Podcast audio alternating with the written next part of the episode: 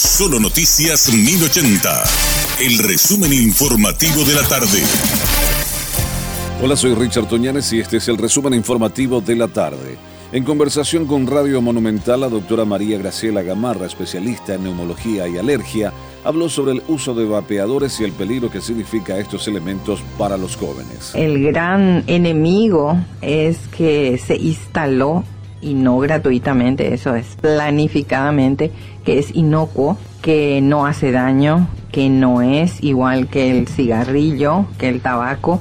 Entonces no hay, ni en los adultos, en los padres, hay padres que le compran a sus hijos con la idea de que no fumen y es un error. empezó como una ayuda, como una alternativa para dejar de fumar. De hecho, años antes ya se usaba la nicotina como parche, como chicle, pero ¿cuál era la novedad con esto? La forma del cigarrillo, el ritual que para el fumador es tan importante y se descubrió, eh, o, o, sea, lo que no vamos a saber si siempre luego la intención era entrar por ese atajo, pero se instala la idea de que es un tratamiento, de que es inocuo y empiezan a usar los jóvenes a venderse y se pone de moda. La Cámara de Diputados se quedó sin quórum una vez más este miércoles por lo que no se pudo analizar el proyecto de ley que establece el protocolo para la eliminación del comercio ilícito de productos de tabaco. Inicialmente dicho proyecto de ley estaba como primer punto del orden del día, pero tras quedarse sin quórum la ordinaria, el punto fue cambiado de lugar para la extra. La finalidad de este protocolo internacional, aprobado en cientos de países, es garantizar la salud como un derecho humano y reducir su consumo, además de combatir el crimen organizado que comparte la misma ruta del contrabando de cigarrillos.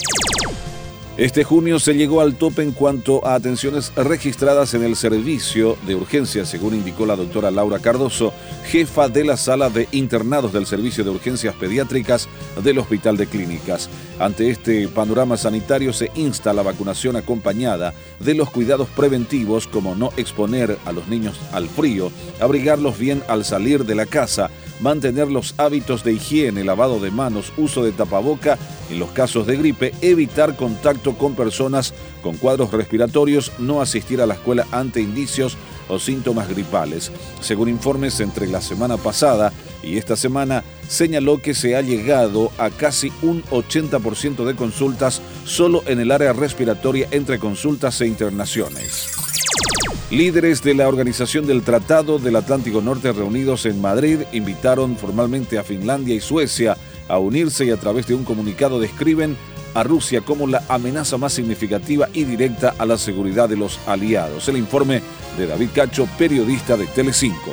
En esta primera jornada de la cumbre de la OTAN en Madrid se ha consumado un giro radical en su política estratégica, que se define aproximadamente cada 10 años, el llamado concepto estratégico. Para comenzar, Rusia pasa de ser un socio estratégico a ser la amenaza más importante, más grave y más directa a la que se enfrenta la Alianza Atlántica. Para hacerle frente contará a partir de ahora con dos nuevos países miembros, Suecia y Finlandia. Levantado el veto turco, han sido invitados ya para incorporarse a la OTAN. El protocolo de adhesión se firmará muy pronto, el próximo martes en Bruselas. Por último, China. Los países de la OTAN no la definen explícitamente como un país adversario, pero cito textualmente, su política militar y su política tecnológica suponen un desafío para nuestros valores, para nuestros intereses y para nuestra seguridad.